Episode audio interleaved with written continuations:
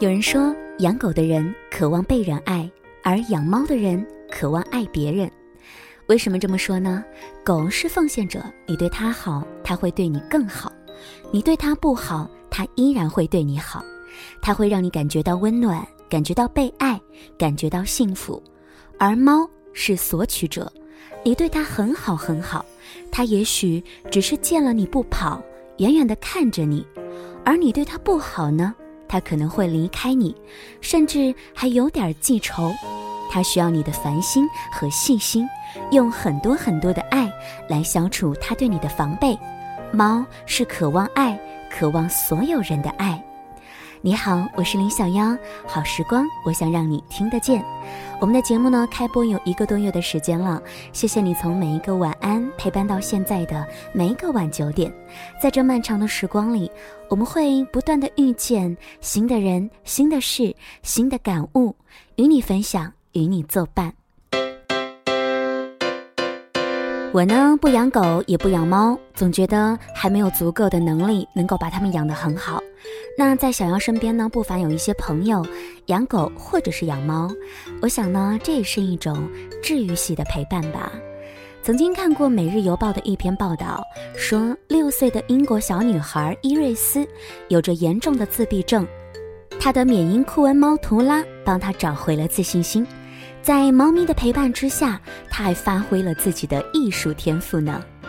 伊瑞斯患有严重的自闭症，始终都无法开口说话，医生甚至曾经诊断他可能终身都不会讲话。而猫咪的到来改变了所有的一切。在两年前，伊瑞斯的父母买来了这一只叫做图拉的猫咪。猫咪到来之后，伊瑞斯奇迹般的开始说话了。伊瑞斯的母亲说：“从第一天来到家中，图拉和伊瑞斯就像老朋友一样，甚至第一个晚上就睡在了伊瑞斯的怀里，就好像一个守护天使。两年来，图拉一直陪伴在伊瑞斯的身边，形影不离。由于怕水，伊瑞斯一度连洗澡都不敢，而猫咪图拉始终陪伴在他的身边，跟他一起洗澡。”甚至还陪着他练习游泳，直到伊瑞斯克服了对水的恐惧。在猫咪图拉的陪伴之下，这个一度不敢走出家门的女孩第一次出门旅行，跟家人一起游览了斯德哥尔摩。患有自闭症的伊瑞斯其实呢是一个艺术天才，三岁的时候已经出现了绘画的才华。他印象派风格的作品，甚至被很多的媒体称赞为“小莫奈”。他的作品在全球拥有众多的粉丝，并且被很多的名人收藏。好莱坞著名影星安吉丽娜·朱莉都买了他的画呢。而如今呢，小猫图拉对伊瑞斯的艺术创作有着极其重要的影响。伊瑞斯的粉丝们在期待他的大作时，也乐于关注他和图拉的冒险之旅。和同龄的大多数孩子不同，伊瑞斯不会粗暴的对待或者突然的把猫抱起来。他们的关系是建立在友谊的基础之上。图拉会饶有兴致的看着伊瑞斯玩耍，或者随时的加入他。他是伊瑞斯完美的伙伴。伊瑞斯因为他也变得更加的自信，更加的善于沟通。如果伊瑞斯半夜醒来，图拉会在一旁安慰。让他尽快的入睡，他会叼来一个玩具放在伊瑞斯的旁边，伊瑞斯玩一会儿玩具后就会缓缓的入眠，图拉呢就会因为在他的旁边打着呼噜。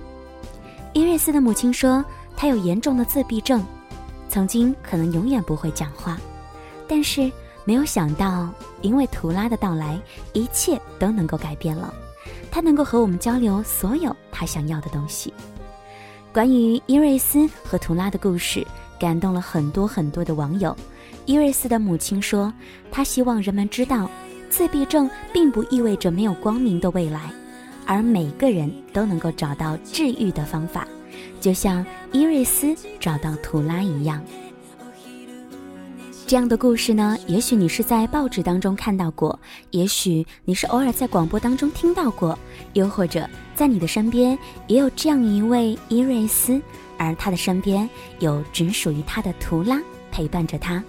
我想在生活当中啊，我们每个人可能多多少少都有一些低谷的时候，而专属于你的治愈系，也许它是一只猫猫，是一只狗狗，也许是一位好朋友的陪伴。不论如何，这样的治愈系让我们重新找到了生活的阳光。我想也应该怀着一份感恩的心情吧。也祝福你了，祝福你在生活当中，在低谷的那一段时期，也能够找到你的治愈系。我是林小妖，这里是时光听得见，每晚的睡前时光，我也希望能够做你生活的治愈系。谢谢你的收听和关注，晚安啦！我们在明天同一时间再会了。